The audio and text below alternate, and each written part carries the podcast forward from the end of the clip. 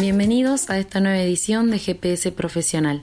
En esta oportunidad hablaremos de la importancia del currículum vitae y aquellos aspectos que debes tener en cuenta para su armado. Es importante el currículum vitae porque es una herramienta que contiene nuestra información personal, de formación, nuestra experiencia laboral, nuestras competencias y todos aquellos conocimientos que fuimos adquiriendo. De manera que el currículum es además el primer contacto que existe entre el reclutador o responsable de recursos humanos y el candidato a un puesto. Por esta razón debemos enfocarnos no solo en el contenido del currículum, sino también enfocarnos en la estructura, en la organización y en la calidad de esta información. Como primera recomendación, vamos a decir que la información que vamos a plasmar en el currículum debe ser verídica y debe ser información actualizada. Vamos a armar un currículum con un esquema básico que está compuesto por seis secciones.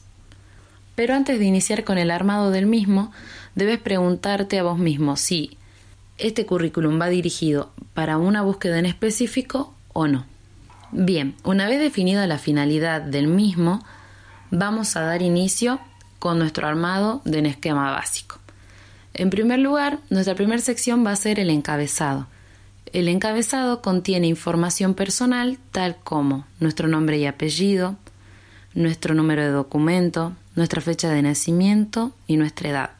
Además, debemos incluir datos de contacto, como ser nuestro domicilio, nuestra dirección de correo electrónico y nuestro número de teléfono o celular. Es importante que esta información esté actualizada porque es el medio a través del cual el reclutador o entrevistador se va a contactar para organizar y coordinar una cita para una entrevista de trabajo. Y además en el encabezado debemos incluir una foto. Esta foto debe ser individual, debe ser formal, debe ser nítida y debe tener un fondo claro.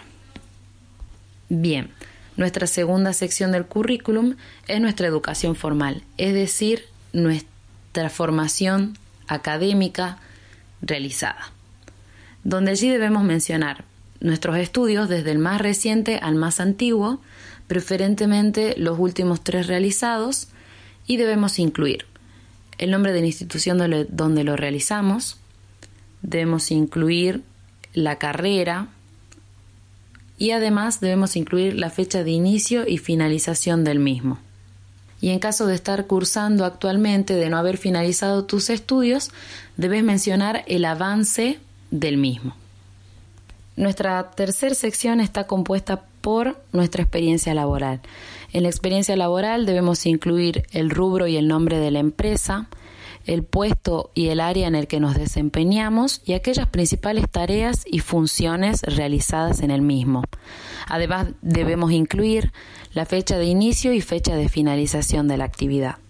El incluir referencias de nuestros trabajos anteriores es optativo, pero en caso de solicitar, se debe comunicar en primer lugar a la persona que vamos a mencionar como referencia en caso de recibir una llamada por parte del entrevistador para corroborar esta experiencia realizada.